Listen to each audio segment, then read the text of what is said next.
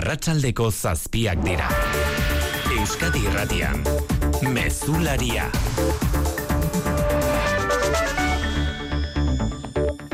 Arratxaldeon guztioi gau giroan izaten ari diren labankadekin kezkatuta araudia zorroztea ari da aztertzen Eusko Jaurlaritza.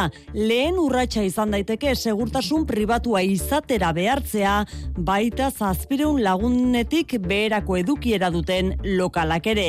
Josu Erkoreka segurtasun sailburuak iragarri du Euskal Telebistan. Momentu honetan, bete behar hori zazpireunetik gorako afora daukaten eh, diskoteka bakarri daukate.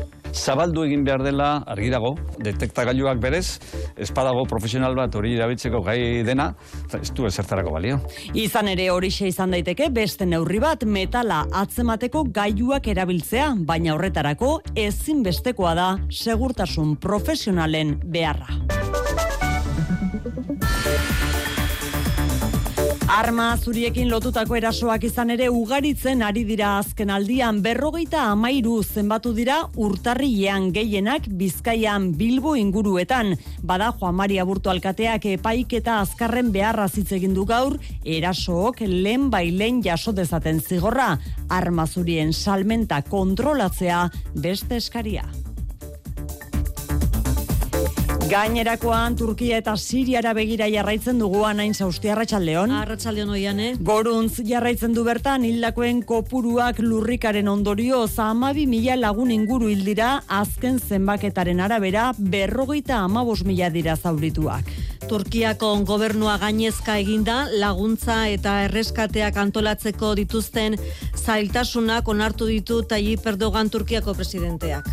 AFAD'ın koordinesinde bu çalışmalarını belediyelerle birlikte Eta azken biktima erreskatatu arte ez direla geldituko gehitu du Sirian berriz giza taldeak eta makinaria falta dira. Siriako defensa zirila ari da erreskateak egiten eta Europar batasuna presta agertu da laguntza bideratzeko. Fiskaltzak zazpiurteko kartzela zigorra eskatu du Aitor Santesteban Alonsotegiko Eusko Alderdi Jeltzalearen alkate izandakoarentzat besteak beste dirua bidegabe erabiltzea eta dokumentuak faltsutzea leporatuta. Harentzat bakarrik ez, beste bost enpresaren edota aulkulariren aurka zigor berbera eskatu du fiskalak, 2 milioi euroko kalteak egitea leporatzen die frogatutzat eman baitu, diru laguntzak jaso zituztela udalean inoiz egin ez ziren lanen truke, besteren artean 2008ko uholdek eragindako kalteak e, kontratatzeko diru laguntzak ziren, edota loibe kaleko irisgarritasuna hobetzeko lanak. Eta eguneko irudia gaur garraio publikoan ia hiru urteren ondoren aurpegiak osorik musukori gabe ikusi ditugun lehen egun honetan. Hala ere badira jantzita daramatenak ere maitan esubijana.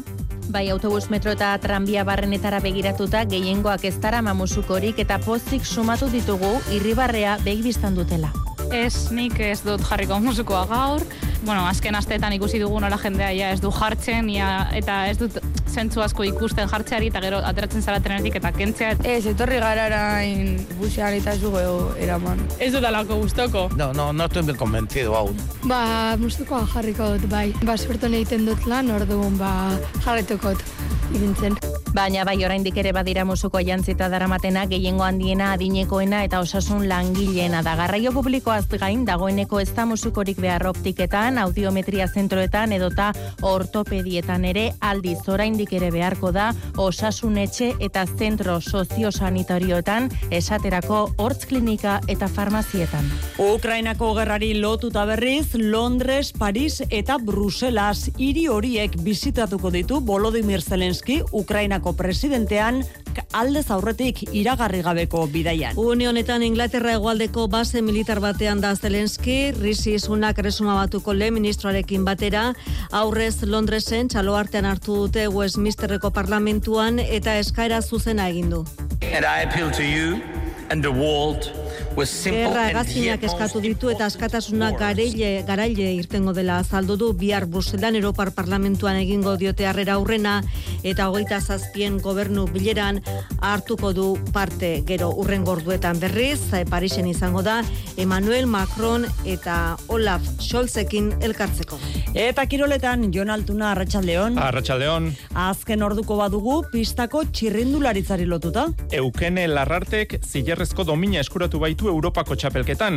Bigarren egindu Scratch proban. Amarritzuliren faltan Maria Martins Portugaldarrarekin batera ies egindu eta elmugaraino eutxi diote buruari. Daria Pikulik Poloniarrak osatu du podiuma. Erabat unkituta ikusi dugu tolosarrak renxengo pistan, suitzan, lortutakoa ia sinetxi ezinik zen Eukene Larrarte, baina zilerra ez dio inork kenduko. Eskubalo janorezko mailan bera-bera liderrak elxeren kantxan jokatuko du, aurreratutako liga jardunaldiko neurketa da, eta gaur irabazita talde donostiarrak bederatzi puntuko aldea zabalduko luke behin baina selkapen buruan. Iluntzeko sortzietan, ordu bete barru hasiko da partida. Laboral kutsak babestuta, eguraldia eta trafikoa. Euskal Met, Naiara Barredo, Arratxaldeon.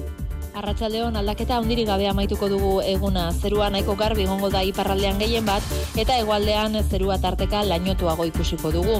Gauza korrela, gauean temperatura zeropera jaitsiko da berriz ere barnealdeko hainbat lekutan. Eta bihar osteguna hotzetik hasiko dugu eguna berriz ere eta ondoren temperatura maksimoetan ez aldaketa hundirik izango, baina odeitzari dagokionez bai aldaketak espero ditugu. Egunaren hasieran ostarteak izango badira ere, odeiak ugarituz joango dira iparraldean eta ez dugu baztertzen eguerdian edo tarratxaldeko lehen orduetan txoko batzuetan zirimiri pixka bat egin dezakenik. Alare oso gutxi izango da eta gauerako berriz ere zeruak garbitzera egingo du. Errepidetan ana, arazorik baldugu. Bai, arazoa daude, bai, autoia da luzeak ama bostean andoain eta urnieta artean auto bat bidetik atera delako.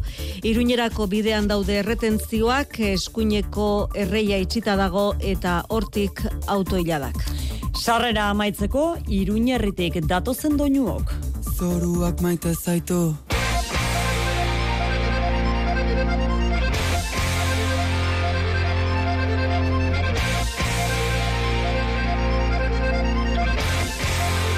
Burutik taldearen lan berriena dugu usoa izeneko abestia momentu zabesti bakarra dagoen zungai argitaratuko duten epe horretatik Nafarren irugarren lan alitzateke.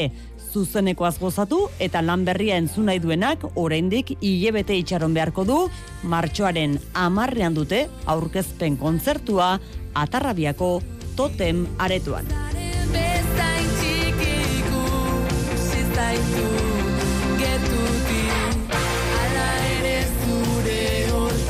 Borotik taldearen berrien hause arratsaldeko zazpiak eta zazpi minutu teknikan eta errealizazioan Xanti Gurrutxaga eta Mikel Fonseca.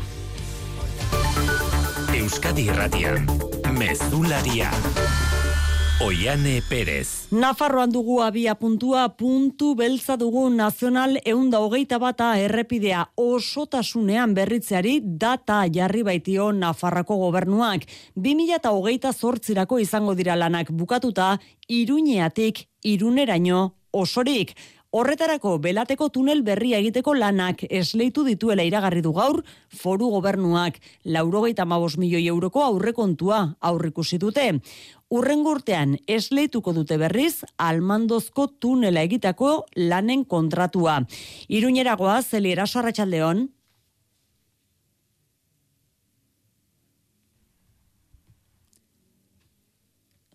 Eli erasoren Eli erasoren hitzak e, jaso nahi ditugu, hortxe Eli erasore, bueno, ba, ezin dugu Eli erasorekin bategin, errepidea osorik berritzeko bost urte falta diren arren, pozik hartu dute albistea inguruko bizilagunek, baina mesfidati ere badira tunelekin bakarrik arazoa konponduko denik, ez dute uste ez duten arren almando zen eta berroetan igaro du arratsaldea patxi irigoienek patxi zer esan dizute bizilagun horiek arratsaldeon Arratxaldeon ba, almandoz eta berroeta bi adibide bertzerik ez dira, baina bastan bidasoa inguruko biztanleek belate eta almandozko tunelekin duten harremanaren bi adierazle badira. Tunelei buruz galdetuta, hause.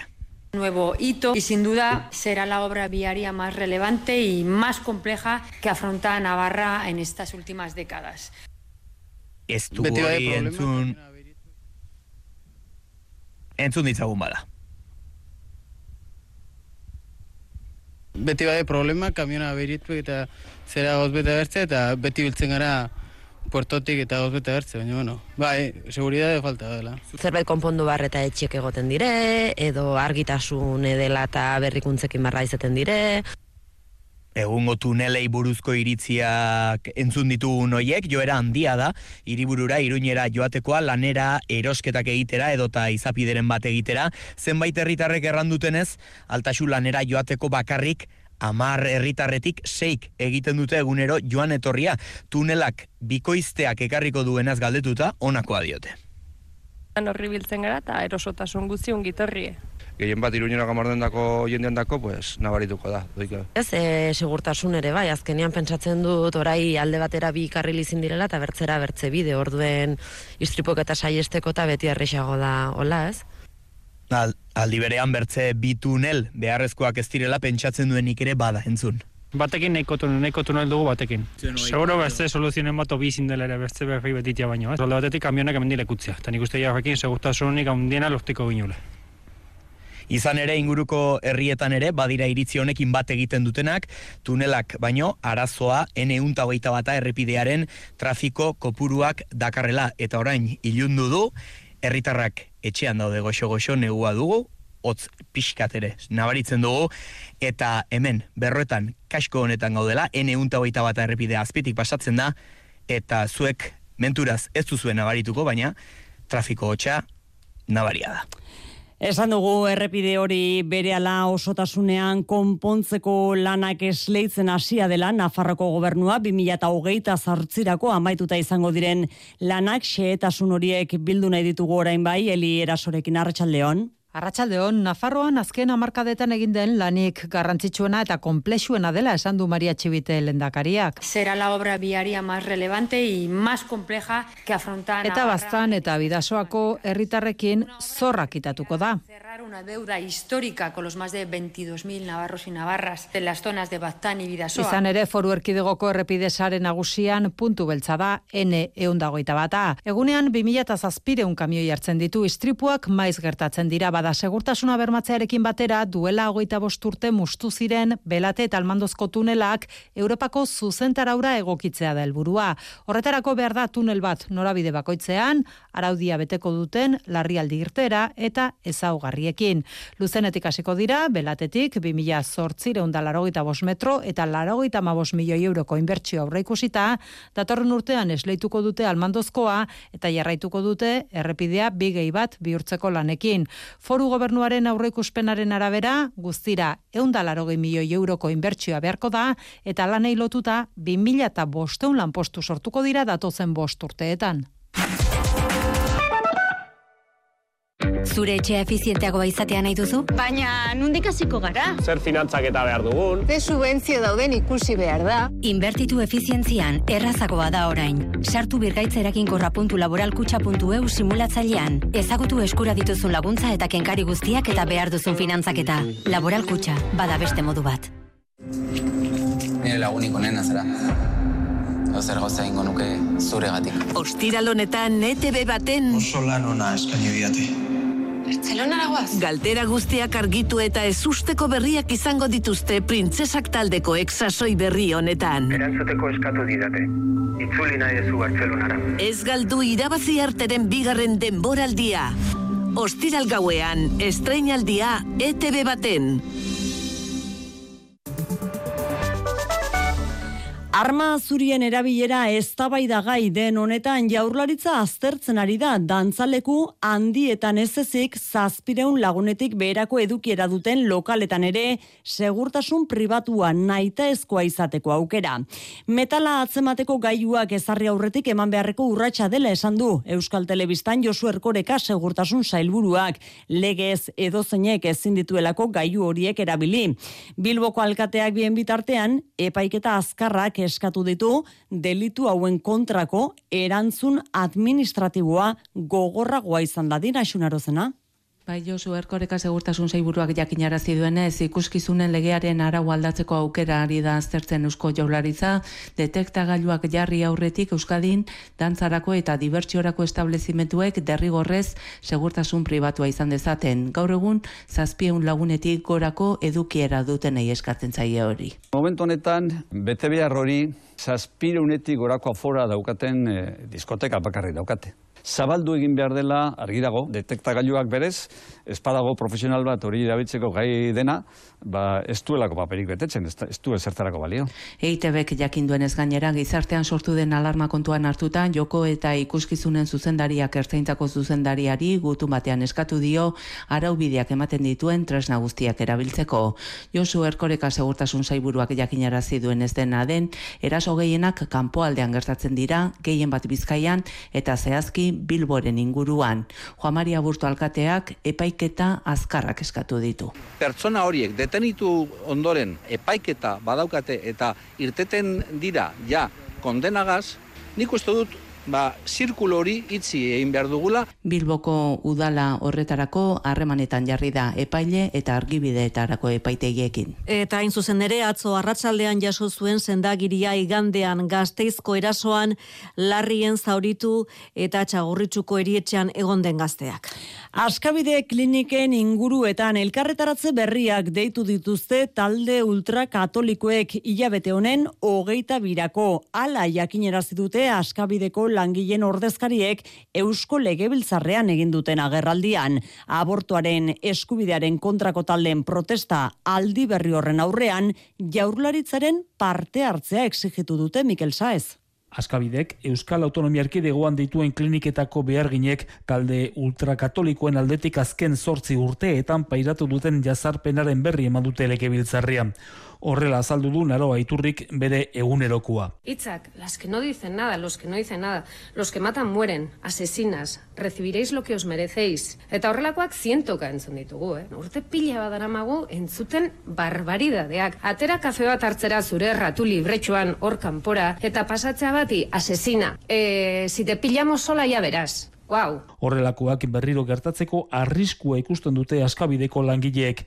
Izan ere, abortuaren eskubideren kontrako taldeek elkarretaratze berriak deitu dituzte klinika hauen inguruetan otsailaren hogeita bian, errauts asteazkenean. Eta garizumarekin batera protestak areagotzeko beldur dira. Hori dela eta ezinbestekotzat jotzen dute jaurlaritzaren esku hartzea eta bi eskaira egiten dizkiote. Ertzaintzak kliniken inguruko segurtasun eremu bat ezartzea eta jaurlaritza akusazio partikular gisa agertzea auzi honetan langileekin batera. Izan ere, askabide kliniketara aurdunaldia etetera joaten diren emakume gehienak osakidetzak bideratzen ditu.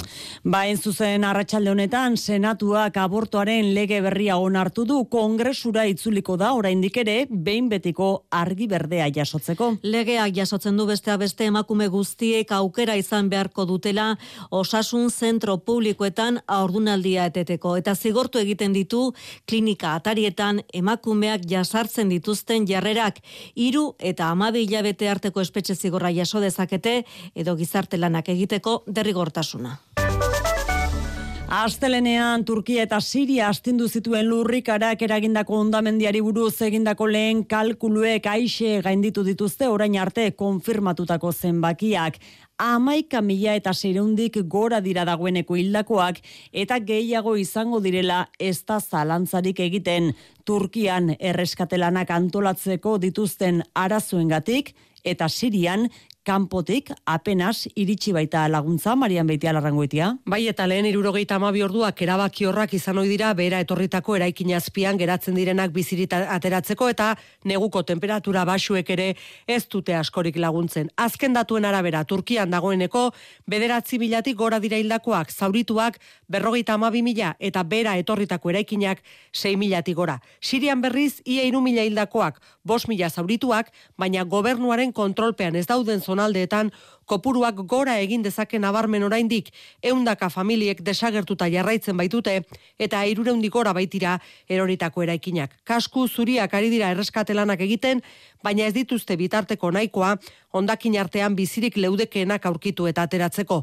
Turkiako presidenteak zonalderik kaltetuena bisitatu du eta ziurtatu du azken herritarra erreskatatu artean luzatuko direla lanak larrialdi egoera ezarri du hiru hilabeterako. Lurralde asko dira lehen unetik laguntza bideratu eta voluntarioak igortzen ari direnak une oro ari dira iristen bertara, baina handa ondamendia larria zailtasunak dituztela lanak antolatzeko eta bitarteko falta azpimarratu du Tayyip Erdogan Turkiako presidenteak. Çünkü bugün birlik olma zamanıdır. Erdogan ekitze mandu ez dutela inor babesi gabe utziko aterpe emango dietela etxeri gabe geratu diren guztiei eta baita laguntzak ere. Kalean daudenen egoera gordina da oso. Asko gertukoak bizirik aurkituko ote bituzten kezkatuta atera dituzten gorpuak identifikatzeko gunetara gerturatu dira. Eta hause bertaratzen direnen artean nagusitu den kezka eta ondo ezaren soinua. Sirian zenbakiak oraingoz txikiagoak diren arren ondamendiak are ondorio larriagoak utzi ditzakela ohartarazi dute nazio batuen erakundetik. Damaskoko gobernutik salatu dute estatu batuek eta Europar batasunak indarrean dituzten zigorrek galerazi egiten dutela laguntza humanitarioa iristea. Alakorik gezurtatu egin du gaur Europako batzordeak. I categorically reject the accusations that European Union sanctions Europako zigorrek laguntza humanitarioa ez duela oztopatzen ziurtatu du Jans Lenarkik larrialdien arduradunak jakinerazi duain justu ere. Gaur jaso dutela ofizialki Siriako gobernuaren laguntza eskaria. Eta Bruselatik elerazi zaiela eskari hori estatu kideei laguntza Siriara ere bideratu dezaten. Eta bien bitartean Turkian eta Siren izandako lurrikara kaltetutako errefusiatuentzako elikagai bilketa antolatu du larun bat honetan zaporeak elkarteak Euskal Herriko hainbat hiri eta herritan. Bilketa horiek zein puntutan egingo diren elkartearen webgunean konsulta baitezke. Elena Ruiz de Azua zaporeak elkarteko kidea da.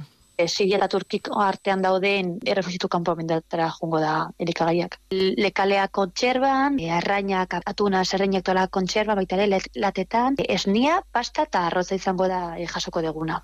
Diak ere Turkiako enbaixadarekin elkarlanean neguko arroparen bilketa egingo du bihartik aurrera Bilbon eta Santurtzen. Beste arrean arretagunea une honetan erresuma batuan dugu. Ingalaterra hegoaldeko base militar batean prentxaurrean izketan ari da Volodymyr Zelensky Ukrainako presidentea Rishi Sunak lehen ministro Britainarrarekin batera. Westminsterreko parlamentuan eta Buckingham jauregian izan da aurretik presidente Ukrainarra eta Parisen egingo du gaurko azken geldialdia bihar Bruselara joan aurretik. Gerra gazkinak eskatu ditu erresuma batuan, gerratik garaie atera ahal izateko, Amaia Portugal agerraldi hori jarraitzen Bruselatik zuzenean, arratsaldeon Amaia. Arratsaldeon bai eta bukatu berri da gerraldi hori beraz Zelenski Parisera bidean izango da minutu gutxi barru. Bruselak baino asko zere hobeto gorde du Londresek Zelenskiren bisitaren sekretua eta gerra hasi zenetik Ukrainatik kanpo egin duen bigarren bidaia erresuma batuan hasi du azkenean txalo artean jaso dute lehenik Westminsterren esker honeko Zelenski baina bisitaren helburua aztu gabe askatasunak irabaziko duela gerra hala esan du baina horretarako jete gazkinak behar dituztela. Combat aircrafts for Ukraine. Wings for freedom. Eta bai esan duzu, Risisunak lehen ministroarekin batera, soldadu ukrainarrak trebatzen ari den base batetik eman dute prentxaurreko aura minutu gutxi, jete gazkinei buruz, promesarik esunakek, baina lehen urrats gisa iragarri du ukrainar pilotuak ere hasiko direla trebatzen, eta handik aurrera ezer ez dagoela baztertuta. We've started that process today. That's because we're keen to support the president and his country, and nothing is off the table. Orduotan esan bezala Parisen Emmanuel Macron du zain Zelenski, karekin eta Olaf Scholz kantzierrarekin afalduko du Eliseoan, tankeak, irismen luzeko misillak eta jakina jete gazkinak izpide. Europar batasuneko bi potentzia nagusiekin elkartu eta gero, hogeita zazpiekin egingo du argazkia bihar Bruselan, ez da batzuek nahi bezaingo izetorriko, baina argazkia izango da esanguratsua, ikusteke ea zer ematen dioten trukean gobernu buruek. Fiskaltzak zazpi urteko kartzela zigorra eskatu du Alonsotegiko alkateoi Aitor Santistebanentzat besteak beste dirua bidegabe erabiltzea eta dokumentuak faltsutzea leporatuta. Santisteban Eusko Alderri Jeltzalearekin izan zen alkate 2000 eta zazpi eta 2000 eta amaika urteen artean. Fiskaltzak frogatutzat jodu diru laguntzak jaso zituztela inoiz egin ziren lanen truke olatzarri olabengoa. 2008an uoldeek futbol zelairako sarreran eragindako kalteak konpontzeko diru laguntzak edota loibe kaleko irisgarritasuna hobetzeko lanak 2000 bederatzean. Diru laguntzak jaso bai, baina inoiz egin ziren lanen adibide eta frogatzat jartzen ditu fiskaltzak.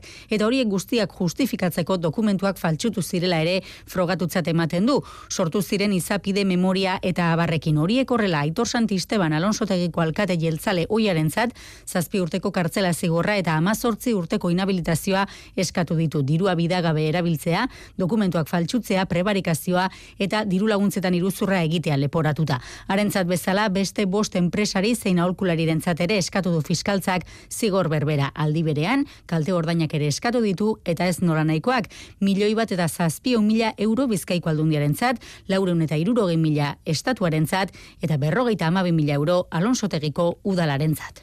Memoria historikoa eta demokratikoaren legea onartzeko akordioa lortu du elkarrekin Podemosek jaurlaritzako bi alderdiekin, Eusko Alderdi Jeltzalearekin eta PSE Euskadiko Ezkerrarekin.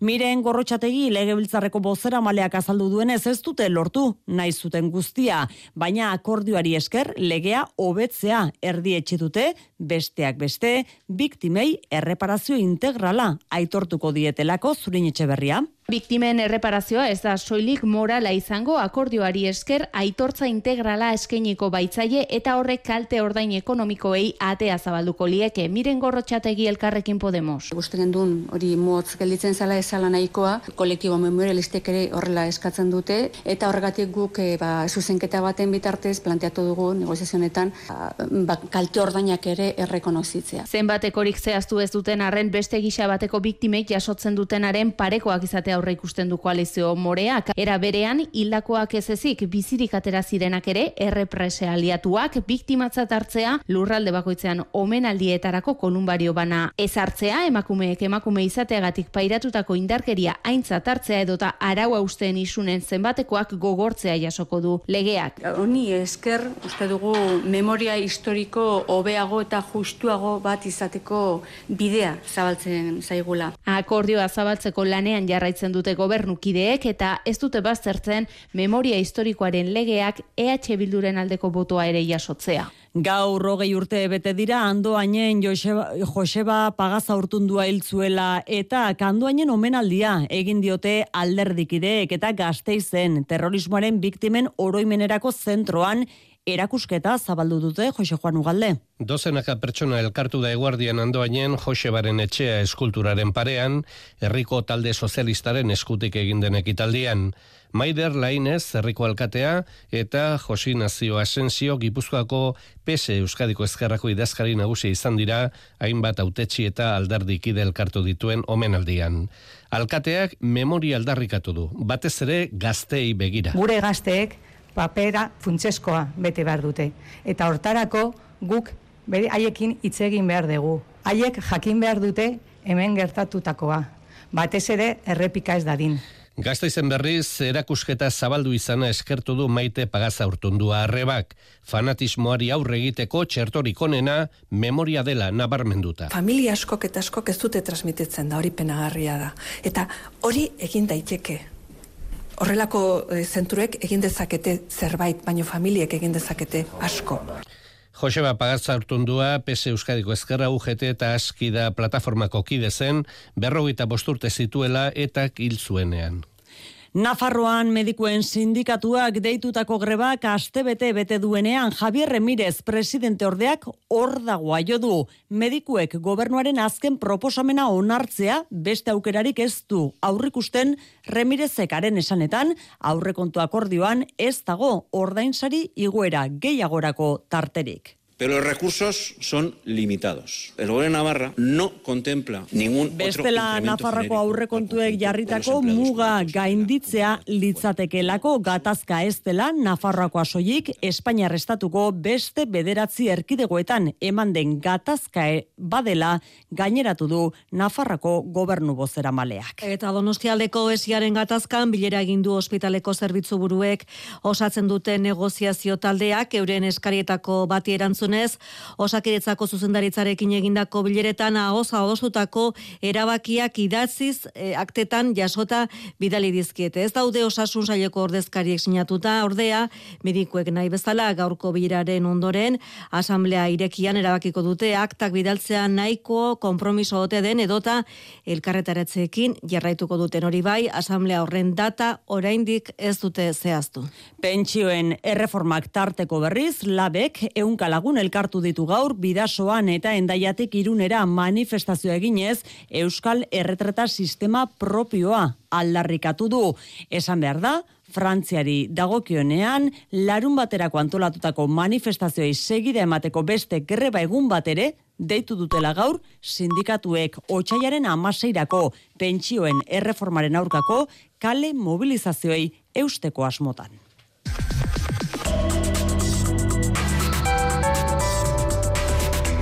Euskadi Irratian, eguraldia eta trafikoa. Marian errepidetan arazoekin jarraitzen dugu oraindik ere. Bai, oraindik ez da konpondu ama bostean urnietan dagoen arazoa, iruñarako norabidean errei batek itxita jarraitzen du furgoneta batek izandako istripua dela eta, baina badugu beste ohar bat, getxon, bizkaia segiru zazpi errepidean, ora, erandiorako norabidean, motor gidari bat erori da, kotxe batekin istripua izan du, eta hemen ere errei bat itxi dute, eta kotxe pilaketak sortzen ari dira. Eguraldiaren iragarpen euskalmeten nahiara barredok. Aldaketa handirik gabe amaituko dugu eguna zerua nahiko garbi gongo da iparraldean gehien bat eta hegoaldean zerua tarteka lainotuago ikusiko dugu. Gauzak horrela, gauean temperatura zeropera jaitsiko da berriz ere barnealdeko hainbat lekutan. Eta bihar osteguna hotzetik hasiko dugu eguna berriz ere eta ondoren temperatura maksimoetan ez da aldaketa handirik izango, baina odeitzari dagokionez bai aldaketak espero ditugu. Egunaren hasieran ostarteak izango badira ere, odeiak ugarituz joango dira iparraldean eta ez dugu baztertzen eguerdian edo tarratsaldeko lehen orduetan txoko batzuetan zirimiri pixka bat egin dezakenik. Alare oso gutxi izango da eta gauerako berriz ere zeruak garbitzera egingo du. Mezularia, gertukoak. Gazteizko udalak mila eta bosteun euroko isuna jarri dio bizilagun bati zortzireun da amalau aldiz gizarte etxetako ikastaroetan izena eman eta ez ordaintzeagatik. Doakoak diren lehen bi egunetan ikastaroetara joan eta hirugarrenean joateari uzten zion ordainketa hori ez egiteko bi urteren ostean orain iritsi zaio isuna iruzurgiari iratibarrena. Gazteiztarronek teknika bera erabili du kasu guztietan Gazteiz oi egunkari digitalak jakitera eman duenez. Zortzireun amalau aldiz eman zuen izena iriko gizarte etxeetan eskaintzen diren ikastaroetan izena eman bai, baina gero ez zuen inoiz ordaintzen eta beraz ikastaroetako doako lehen bi proba egunak aprobetsatzen zituen. Hala egin du bi urte luzez ikastaro batetik bestera doako lehen bi saioak jaso, gero ez ordaindu eta ondorioz taldetik kanpo gelditzen zenean, beste ikastaro batean ematen zuen izena, laureunda laro geita sei aldiz egin zuen 2008 batean, berreunda iruro gehi aldiz, 2008 biko urtarrietik ekainera bitartean, udala gertatzen ari zenaz konturatu, eta ohartarazpen gutun bat bidali zion herritarrari. Honek ordea bere horretan jarraitu zuen, eta orain iritsi da udale bazpena mila bosteun euroko isuna jarri diote, utxegite oso larri bat egotzita, horretaz gain gizarte etxeetako bazkide izateko eskubidea behin betiko kendu zaio. Gipuzkoako batzar nagusietan oposizioko taldeek A15 eta nazional bat errepideetan garraiolariei beharrez bezala kobratutako bidesariak itzultzea eskatu diote aldundiari. Hala ere proposamena ez da onartu gobernuko taldeek Eusko Alderdi Jeltzaleak eta Alderdi Sozialistak osoko zuzenketa aurkeztu dutelako. Euren esanetan aldundiak ez die garraiolariei ofizioz diru hori bueltatu beharrikan egoni. Elkarrekin Gipuzkoak aurkeztu du ebazpen proposamena. Bertan bera utzitako bi foru arauen baitan A15 eta N bat errepideetan bidesariak ordaindu zituzten garraiolariei dirua bueltatzeko eskaera egin du. Oposizioak bat egin du eskaerarekin Oskar Bordes EH Bilduko batzarkidea. Gure ustez, sortutako egoera oso larria da eta aldundiko gobernuak arduraz jokatu behar du. Era automatikoan itzuli beharko zitzaiela deritzugu. Alderdi sozialistak eta EAJ garraiolariei dirua ofizioz bueltatzeari uko egin diote. Hala ere argi utzi dute aldundiaren kontrako epaiak errespetatu eta eskatutakoa ordainduko dutela Erik Galbez EAJko batzarkidea. Honek, ez du esan nahi, aurkeztu diren errekurtso guztien emaitza berdina izango dutenik. Horren arte oso epai gutxi ebatzi dira eta berez errekurtso batzuk ez dituzte epaitegiek onartu ere egin. Alderdi sozialistak nabardura bat egin dio argudio honi, hiru erreklamazio bakarrik ebatzi dira. Horien atzetik datozen batzuk zentzu berekoak izango balira, beste erreklamazioen bidea errezteko aldekoak dira. Mila erreklamazio baino gehiago jarri dituzte garraiolariek. Nafarroan epaitegi batek berretxi egin du belaguan dagoen aterpe militarra eraisteko ardura defentsa ministerioarena dela. 2008tik utzita dagoen azpiegitura da eta 2008ko sententzia batek ebatzi zuen jada eraistea ministerioak bere gain hartu behar zuela. Ordutik ordea ez da aurrera pausurik eman eta erronkari barretik espero dutena da Madrilgo auzitegi nagusiaren azken auto honek gatazka honi amaiera jartzea Aitor Perez. Erronkari baiarak mila bederatzerun eta laro gehigarren urtean defentsa ministerioari amar mila eta bosteun metro karratu utzi zizkion garrido generala aterpe militarra eraikiz ezan. Akordioaren arabera, belagoako mendatean kokatutako azpiegitura erabiltzeari usten zionean, ministerioak lurrak aurrez zeuden bezala itzuli beharko zituen. 2008 garren urtean, defentsa ministerioak interes militarrik etzuela eta bertan zeuden soldatu eskasak eraman zituen. Eraikina utzi gelditu eta urtez urte ondatzen joan da aurri egoeran gelditu arte. 2008ko sententzia batek ministerioaren ardura ezarri zuen. Hamar urte eta gero berriz erronkariko batzordearen elegite bati erantzunez, Madrilgo auzitegi nagusiak orain ere ministerioaren ardura berratsi du. Erronkaritik itxaropenez hartu dute ebazpena eneko egiguren batzordeko presidentea da. Zu dugu, ba, zorion ekuz, esaten dan bezala, orai, sententzia hau 2008 garren eh, urteko sententzia hormai gainean zegoen, eta pasa dira eta ez da ejekuzioak egin. Eraistearen kostu guztiak ministerioak bere gain hartu beharko ditu, baina autoak ez du inolako eperik zehazten sententzia betearazteko azkenik defentsa ministeriotik momentuz ez dute inolako informaziorik eman gaiari buruz. Kultura leioa. Kultura alorrean Bilbo kepe ertaineko ekimen kulturalak ahalik eta eraginkorrenak izateko helburua du. Eta hala, udalak plan estrategikoa plazaratu du.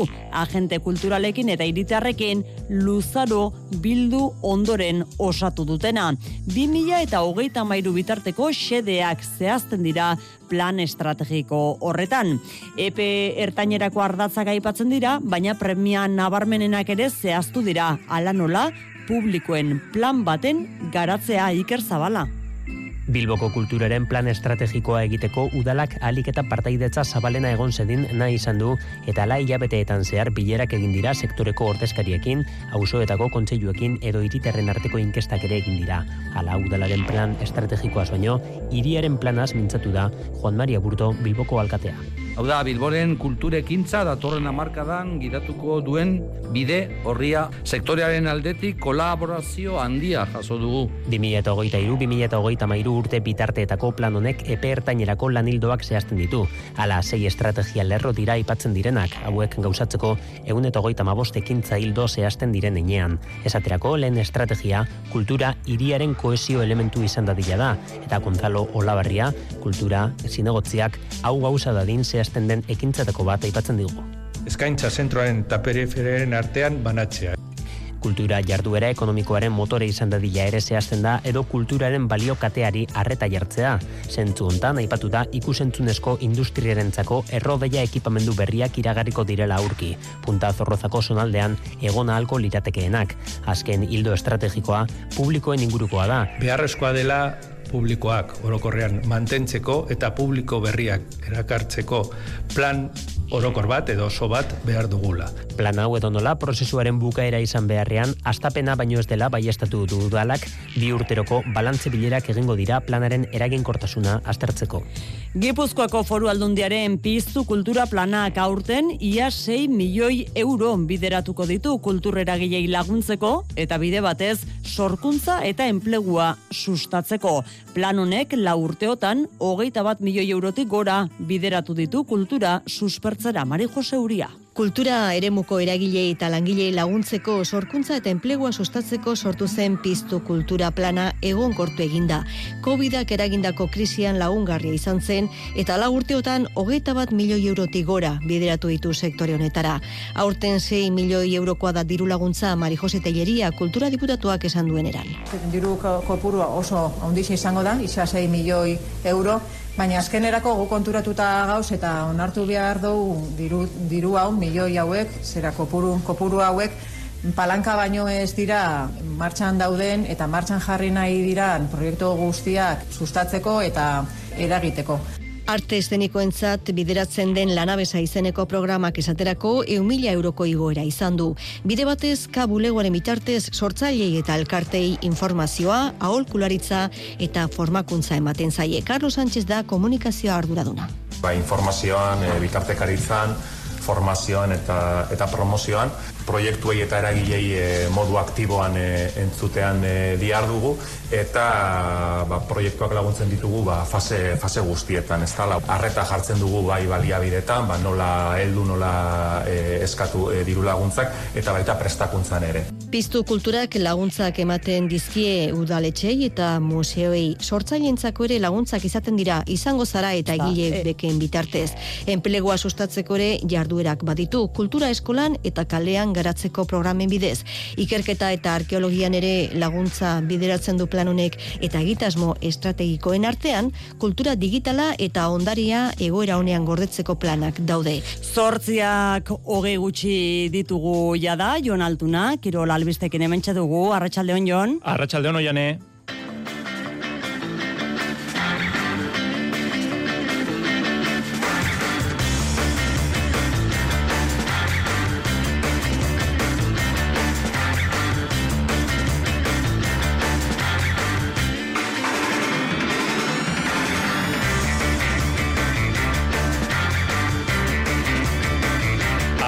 Pozgarriekin gainera pistako txirrendularitzan eukene larrartek zilarrezko domina eskuratu baitu Europako txapelketan. Bigarren egindu, Scratch proban, pederatzi itzuliren faltan, Maria Martins Portugaldarrarekin ies egindu eta elmugaraino eutxi diote buruari. Daria Pikulik Poloniarrak osotu du podiuma, erabatun kituta ikusi dugu tolosarra, grainxengo pistan, suitzan, lortutakoa, ia sinetxi ezinik zen eukene larrarte, baina zilarra ez dio inorkeken. Eskubaloian orezko maian, bera-bera liderrak elxeren kantxan jokatuko du aurreratutako liga jardunaldiko neurketa da eta gaur irabazita talde donostiarrak bederatzi puntuko aldea zabalduko luke behin behinean selkapen buruan, zortzietan, hogei minutu barru hasiko da partida. Palan, irugarren urrezko pala txapelketa aurkeztu dute mungian, ostiraleanekin, eta martxoaren hogeita bostera arte luzatuko da txapelketa. Lau aurrelari eta lau atzelari hariko dira denak denen kontraleian. Eskuz e, material aukeraketan bi zen propio dauzkagu, mari eskurrena indar berrituta eta itxaropentsua gertuko da labriten, Larrazabal, maia gorenean eman dioten aukera aprobetsatzen ahaleginduko data faian. Errepideko txirrendularitzan bi arrasiko du laboral kutsak World Tourreko UAE itzulia, Eider Merino eta Idoia, eraso izango dira Euskal Ziklistak, Jon Lazkano zuzendariaren hitzak bilduko ditugu.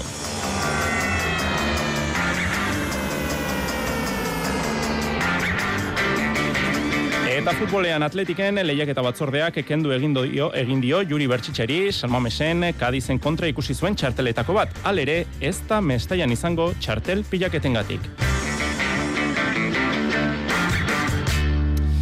Entzule lagunok, arratsaldeon eta ongi etorri, pistan Europako txapelketak dauzkagu egunotan jokoan Grexenen Suitzan, eta arratsaldeko saioan, ez usteko pozgarria izan dugu. Eukene larrartek, zilarra eskuratu baitu. Eukene, kaixo, arratsaldeon. Kaixo, Arratxaldeon. Eta zorionak. Mila esker. Zer suposatzen du zuretzat, e, zilarrezko domina honek eukene? Ba, egia zuetan nahi bazu, enaiz jarri eta pentsatzen ia, ja, ez? Emozio bakarrik, bakarrik itzen due, eta oso oso oso oso pozik. Egia esan, e, lan asko itetenik, baino baitan ekin daudenak. Eta egia esan da beraientzat opari bade, baita nire buruantzat, eta, ba, bueno, pixka bat, ezagit, e, indako lan guztin e, konpentsazioare baita. e, gaurko eskratxe proba horretan, e, amar bederatzi itzuliren faltan jo duzue aurrera, e, Portugaldarrak Maria Martins eta zuk, eta atzean, ba, erlaxatu egin dira, eta azkenean, e, zuentzat izan dira lehenengo bi postuak eukene, e, ikaragarria, ikaragarria izan da proba. Ba, bai, e, egia eskratxa beti esan dela lasterketa bat, ez zaitena gehiagi gustatzen, ba, bueno, bi alderdi hori dauzkalako ez, batutan nire taktika aurrea egitea danen, ba, bueno, oso ondo altzaiztu batera, edo bestela spring utxa eta oso taktiko bihurtzea danen, ba, bueno, gatzi zaizu beti zapore gazi gozo, yes? eta gaur atera naiz aurrea egiteko e, karrera bat iteko helburuakin eta horta jo naiz, ez? Eta ia lasterketa hasieratik itxura hori hartu dula, ba bueno, eraso pare bat ondia lehenago eta horre denak, ba bueno, karrera azkar juteak nei ne aldetan da. Eta bueno, gero portugesakin bertan aurkitu naizenen nik ez e, ez dut dikin. Egia san ja aurrea indet eta izten izan leku arte. Hmm. Indarak de bai e, lagundu jate, arazo mekaniko bat beste tarteko izan da, eta horre gero baita pixkat, ba bueno, perjudikatu ibukarako, baina, bueno, e, portu oso neskazkarra eta egoera normal baten baita, ba, bueno, zai eukiko non bai espinen iraztea. Amaitzeko azkena, eukene nola aldatzen diren gauzak ez da, e, gogoan daukat, e, abuztua izango zen, uste dut munitzen izan zela, nola izan zenuen e, eroriko ba, itxusi ura, eta hilabete batzuen buruan, lanarekin, konstantziarekin, nola alda daitezken gauzak eukene? Ba, bai, eta guain ikan gaur egun zoru aldan eh, eroriko horren ondori guain ikan nabil. Eta, ba, bai, gauzak asko aldatzea ez, baino nik esatetena, e, duela bi orduko pertsona berdina naiz ez. Emaitza bat hartzen daukatela, e, honei pertsona altina dut, e, konfiantza gai ematea, sinistean ere buruan ere lanan, e, askotan, ba, bueno, e, gogorra egiten dalako ez, baino pertsona eta kirolari berdina naiz. Duela urte bete oso estorte txarra izan nun, eta ba urten ba bueno arpegi honek ikusiet Eta gu posten gara jakina. Eukene, larrarte, e, benetan, gozatu gaur grenxenen lortu duzunaz, ez da makala eta ospatu merezi duzun bezala. Eskarrik asko, Eukene? Mila eskertu Hortxe, eukene larrarterekin e, suitzan zuzenean izan dugun e, konexioa, e, eskerrik asko noski, gure teknikari, eskerrik asko noski, emaitz e, eizagirrari, ba, konexio hau posible egitea gatik e, ikaragarria izan da, eukene podiumean nola, zeu, nola zeukan irribarri ikaragarria, lore sorte eskutan, domina kolkoan, ba, kabitu ezin da, eukene larrarte eta entzun duzuen, Euskadi irratian zuzen, e, zuzenean.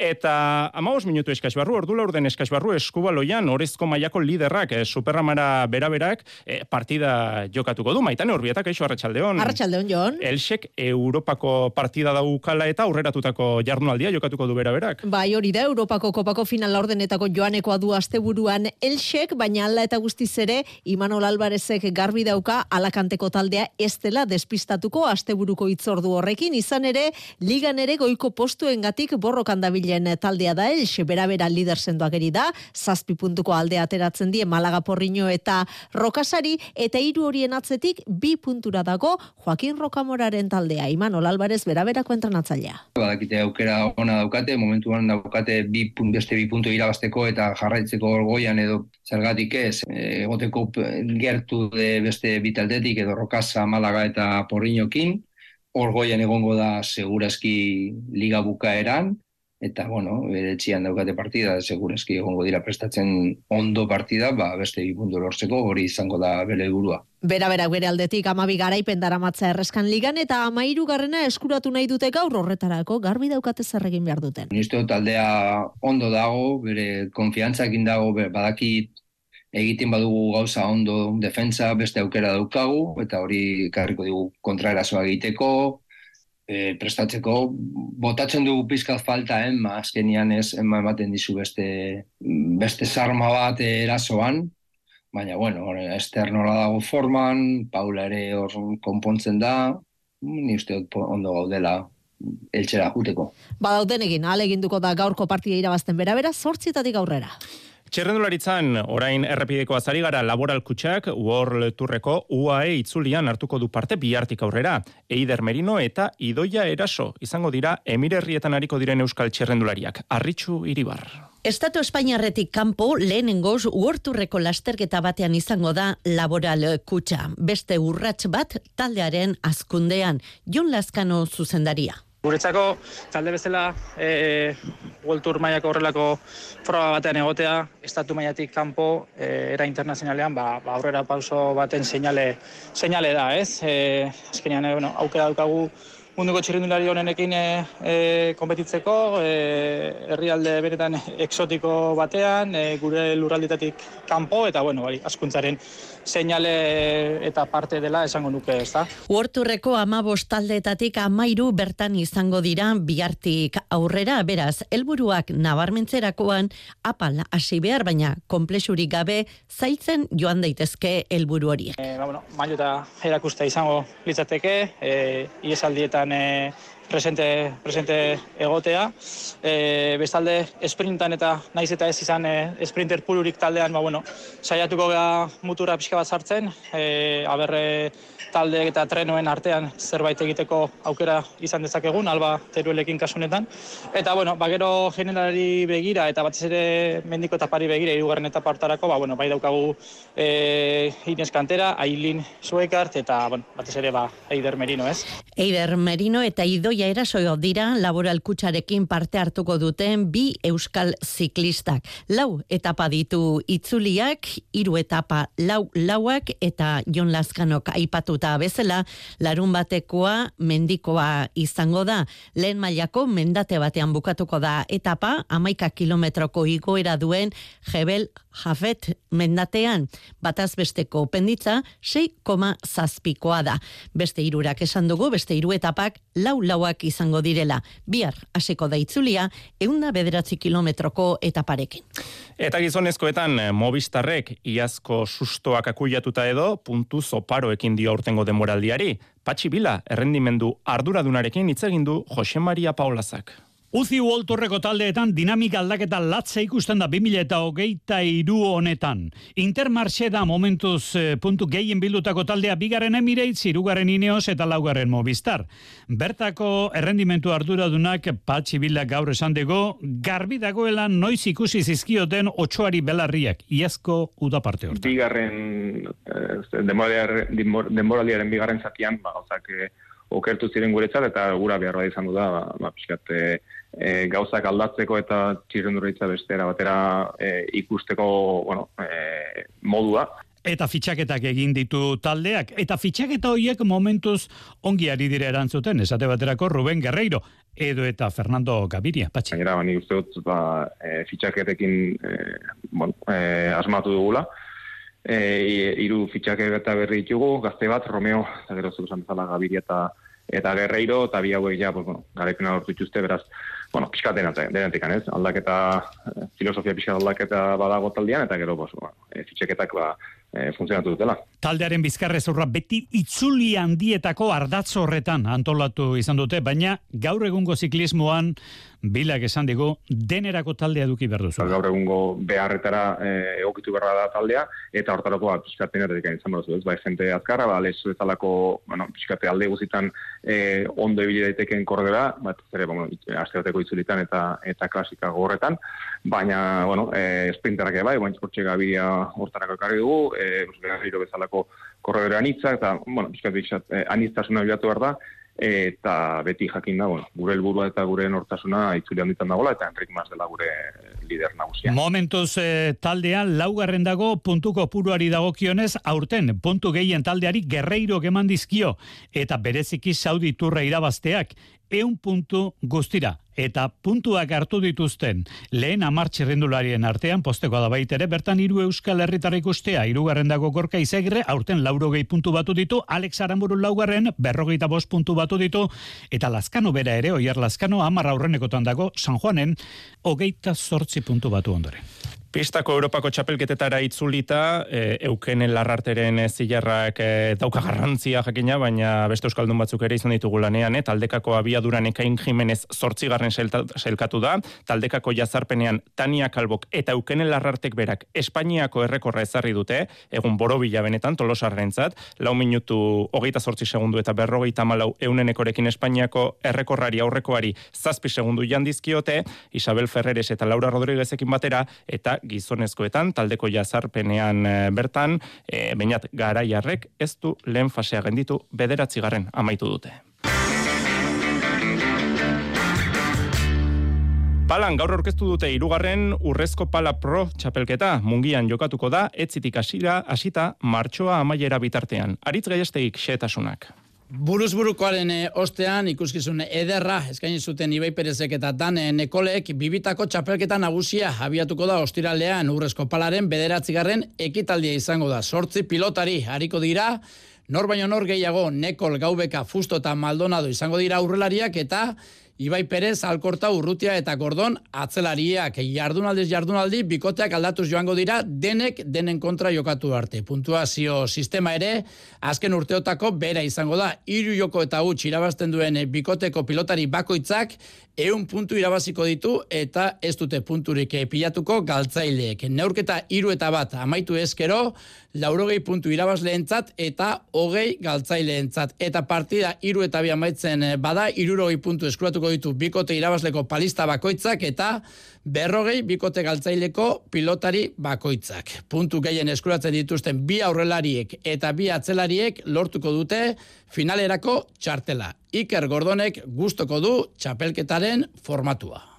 Bai, oso gustoko, eh? ez eskenan e, guztia guztiekin, e, ez dago arazorik beti bikoteko arazoak, azkenean e, guztiekin jokatu behar duzu eta hor demostratu behar da, ez da, azkenean individuala moduan da, baina bikoteka eta hori nik uste dute formato oso ona dela. Urrezko palako partida guztiak mungian jokatuko dira. Pala oso errotua dagoen herrian aurreko ekitaldietan, giro ederra egonda armaietan, eta aurten ere pareko erantzuna espero da. Baina pilotarientzat badauka berezitasun bat aldaketak. Miribilan, frontoin motzean jokatzera oitu dira, eta mungiakoa luzea da. Iñaki urrutiari esaterako, ez dio, mesederik egingo aldaketak, baina hala ere ilusio handiz dago. Bueno, principio ni etxako ez txarra izan daiteke, hasieran ni eskenean ni miribian oso gustu dalkitzen naz, frontoi motxagotan, baina asko disfrutatu dut onta, eh, frontoi hontan, kriston gira sortzen da armaian, eta zienen hau da palaen esentzia, eh, frontoi luzea, eta, eta oso gustu da, mongia, bai. Liga eskako partida guztiak ostiralez jokatuko dira, finala izan ezik. Final handia martxoaren ogeita bostean zapatua jokatuko da eta Euskal Telebistak zuzenean eskainiko du. Oier Alkortak final horretan egotearekin egiten du amets, baina hankak lurrean ditu azpeitiarra atarikoa gainditzetik dator eta asko daukala hobetzeko iritzi dio. Nahiko seguru e, sentitzen naiz, baina alare segur, seguru izetik bagarrik hemen ez dago parti iraztik. Hemen inberdana seguru izetik aparte, ba, pali pelotazu aldan fuertena eman, kontra aurrela jeken du, atzela izaile jarri eta oindike bide hortan niko ez. Nahiko seguru naiz da segurtasun hortatik ba, peloti belozia ematea pasatzeko prozesun da palista da naiz. Urrezko pala ostiralean eh, hasiko da, lehen jardunaldian, fustok eta gordonek, Maldonadoren eta urrutiaren kontra jokatuko dute, eta beste leian, gaubeka eta ibai, nekolen eta alkortaren kontra hariko dira. Eta eskoz bainakako txapelketan, bi material aukerak eta egin dira gaur, iruñean eta tafaian, labriten eskuetatik osatuta, Jon Mari Ezkurrenak hitz egin du maitane. Bai, atzo egindako aprobaren ostean gaur berretsi du, gainditu duela eskuin eskuko mina, orain, beldurra alboratu beharko du, Jon Mari Ezkurrena. Aurreko astean beste probat egin nuen, baino bukaera aldean ja sumatu nuen pixkan mina, edo, bueno, e, sentsazio txarrak behintzat, eta ja atzoko proba ezberdin izan zen, ez? E, entrenamendu osoan zehar ba ez nuen ezer nabaritu, eta beldur hori pixkanak pixkanak kentzen nahi naiz, eta beraz, gai jokatzeko prest. Hiru jardunaldi egin ditu txapelketatik kanpo berrio zarkoak, eskiro sekondo bete du bere tokia, bi garaipen eskuratuta, eta zentzu horretan ondo bideratuta dute playoffetarako txartela izan ere, atzetik eskurdia eta martija bi garaipenera dituzte. Ez gara lokartu behar, eh, eskurdia eta martija atzetik datoz, baino, baino, bueno, egoera nahiko nean gaude, e, laugarren postua ere hortxe daukagu, eta orain ba, geratzen direni partidu hauetan ba, borroka da.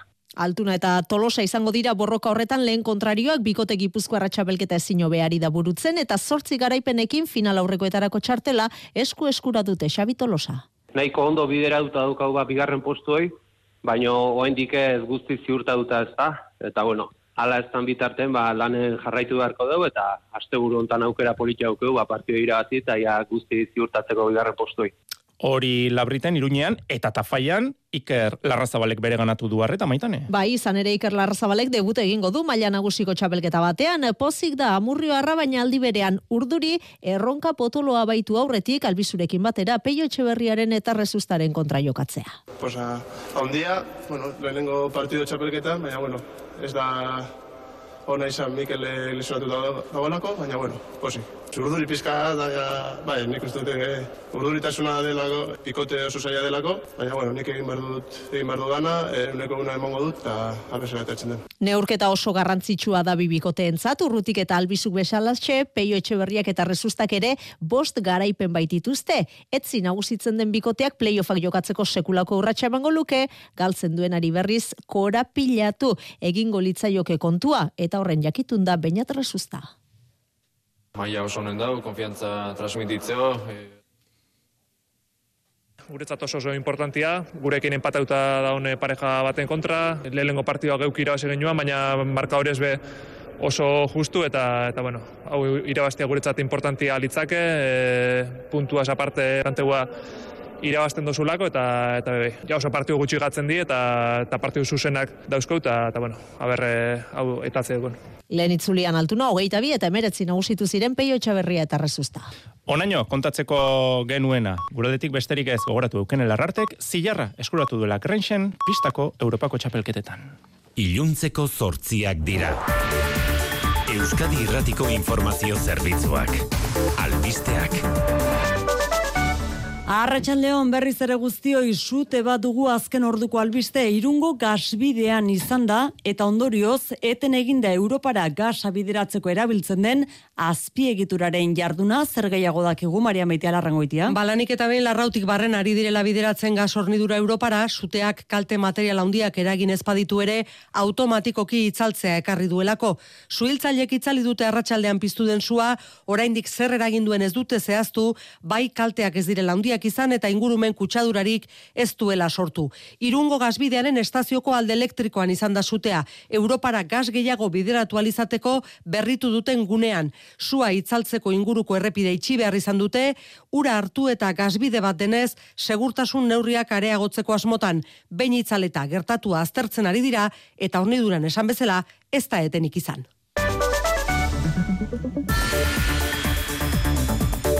Eguna kutzitako lerroburuak errepasatzeko minutuak berriz ondorengoak anain zaustia Arratxaldeon. Arratxaldeon. Gau giroan izaten ari diren labankadekin kezkatuta araudia zorroztea ari da aztertzen Eusko Jaurlaritza lehen urratsa izan daiteke segurtasun pribatua izatera behartzea baita zazpireun lagunetik beherako edukiera duten lokalak ere Josu Erkoreka segurtasun zailburuak iragarri du Euskal Telebistan. Momentu honetan, bete behar hori zazpireunetik gorako afora daukaten e, diskoteka bakarri daukate.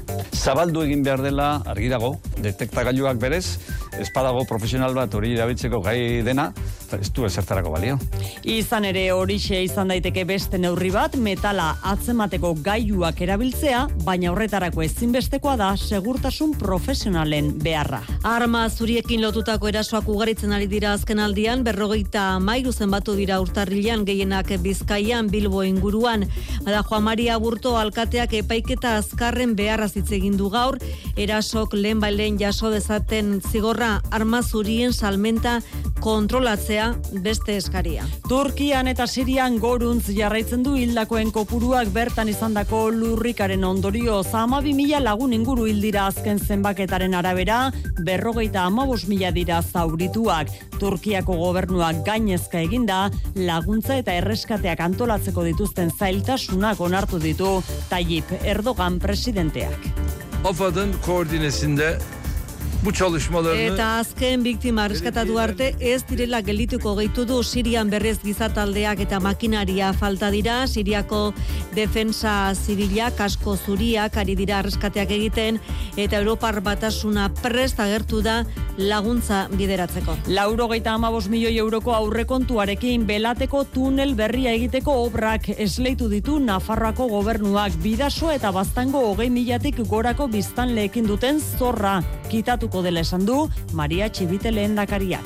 Una obra que permitirá cerrar una deuda histórica con los más de 22.000 navarros y navarras eh, vecinos de las zonas de Baztán y Bidasoa. Datorren urtean berriz, almandozeko tunelaren obrak esleituko dira, ala 2000 hogeita zortzirako ene unda hogeita bata errepideko lanak, iruñetik irunera, bukatuta izango dira. Azken amarkadetako lanik komplexuena eta garrantzitsuena txibiteren esanetan. Egunean 2000 eta zazpireun kamioi pasatzen dira bertatik. Herritarrak pozik iragarpenarekin.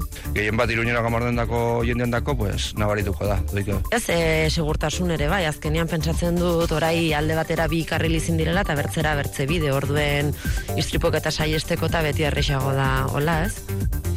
Fiskaltzak zazpiurteko kartzela zigorra eskatu du Aitor Santesteban Alonsotegiko Eusko Alderdi Jeltzalearen alkate izendako, izandakoarentzat besteak beste dirua bidegabe erabiltzea eta dokumentuak faltsutzea. Leporatuta Ukrainako gerrari lotuta berriz Parisera bidean da une honetan Volodymyr Zelensky presidentea. Londresera bisita egin ondoren. Emmanuel Macron eta Olaf Scholzekin bilera faria egingo du Zelensky. Aurrez erresuma batuan izan da txalo artean hartu dute Westminsterreko parlamentuan eta eskaera zuzena egin du. And I appeal to you and the world was simple and yet most important. eskatu ditu eta askatasunak garaile irtango dela azaldu du Rizizunalen ministroak e, jete gazkinen inguruan hitzik ez, baina Ukrainako pilotoak eta soldaduak trebatzeko konpromisoa hartu du. Bihar Bruselan Europar Parlamentuan egingo diote harrera aurrena Zelinskiri eta goita zazpien gobernu bileran hartuko du parte gero. Errepidetan ana arazorik bai ordonetan. Bai, arreta getxo bizkaia seiru zazpi errepidean erandiorako bidean motor gidari bat erori da, kotxe batekin istripua izan eta gero, errei bat itxita dago eta autopilaketak daude bertan. Eguraldiari dagokionez, hotzetik hasiko dugu berriz ere eguna, biharkoan naiara barredo euskalmet.